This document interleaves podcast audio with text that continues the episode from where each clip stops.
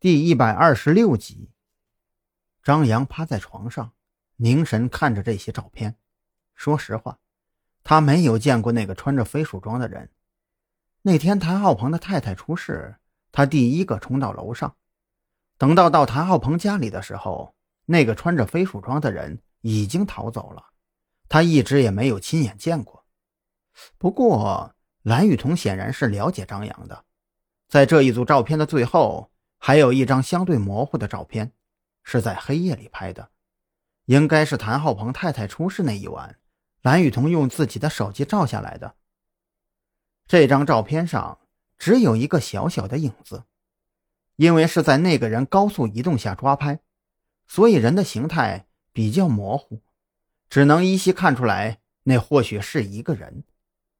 不过看到这张照片的时候，张扬的神情。立马就严肃了起来，手指快速的翻动，找到了薛二的生活照，仔细看了一会儿，然后又闭上眼睛，许久之后才再次睁开，语气非常的笃定：“那天你拍到的人不是雪儿，那照片虽然模糊，但是人体的比例还是能看得出来的。”张扬的手指来来回回在几张照片中间切换。虽说这个人穿着遮蔽性这么强的衣服，如果里面还有其他填充物的话，可以达到掩饰自己体型的目的。不过这毕竟是高空运动，即便做了一些掩饰，也不可能太过分，甚至说没有任何的掩饰。这个人的体型与薛二是有些相似，看起来也有点壮。可是他们的身体比例不太对，啊，是吗？蓝雨桐接过手机，手指在两张照片上来来回回的比划了一阵子，最终还是放弃了。你说的那个差别大吗？非常大。那天晚上出现的人腿要更长一些，胳膊要更短一些，也就是说，如果单看其中一个人。胳膊与腿的差距，再看另外一个人，就能更清晰的辨别出来。张扬说话的时候，蓝雨桐一直都没有放弃观察，不过很显然，他没用多久就放弃了。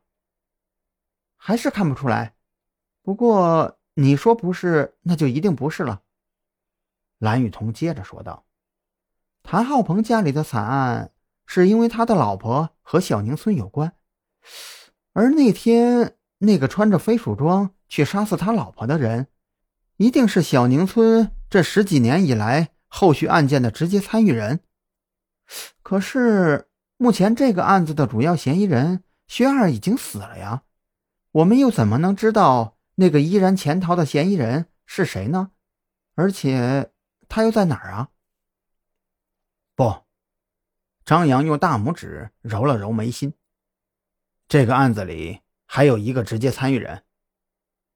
你是说刘子欣？蓝雨桐有些意外。他从一定程度上来说也是一个受害者，虽然我不喜欢他，不过不能否认，他所做的一切都是被雪儿逼迫的，甚至是被威胁的。而且赵队那里得到的录像里面也没有一个案子的录像。是有刘子欣出现的，再加上他主动交代，协助我们用最快的速度找到了薛儿。我觉得他即便有过，也不能算太重吧。更重要的是，我们手里也没有关于他的丝毫的证据呀。蓝雨桐当然知道刘子欣不可能是干净的，可是考虑到他被人用自己父亲的性命威胁，蓝雨桐就有些于心不忍。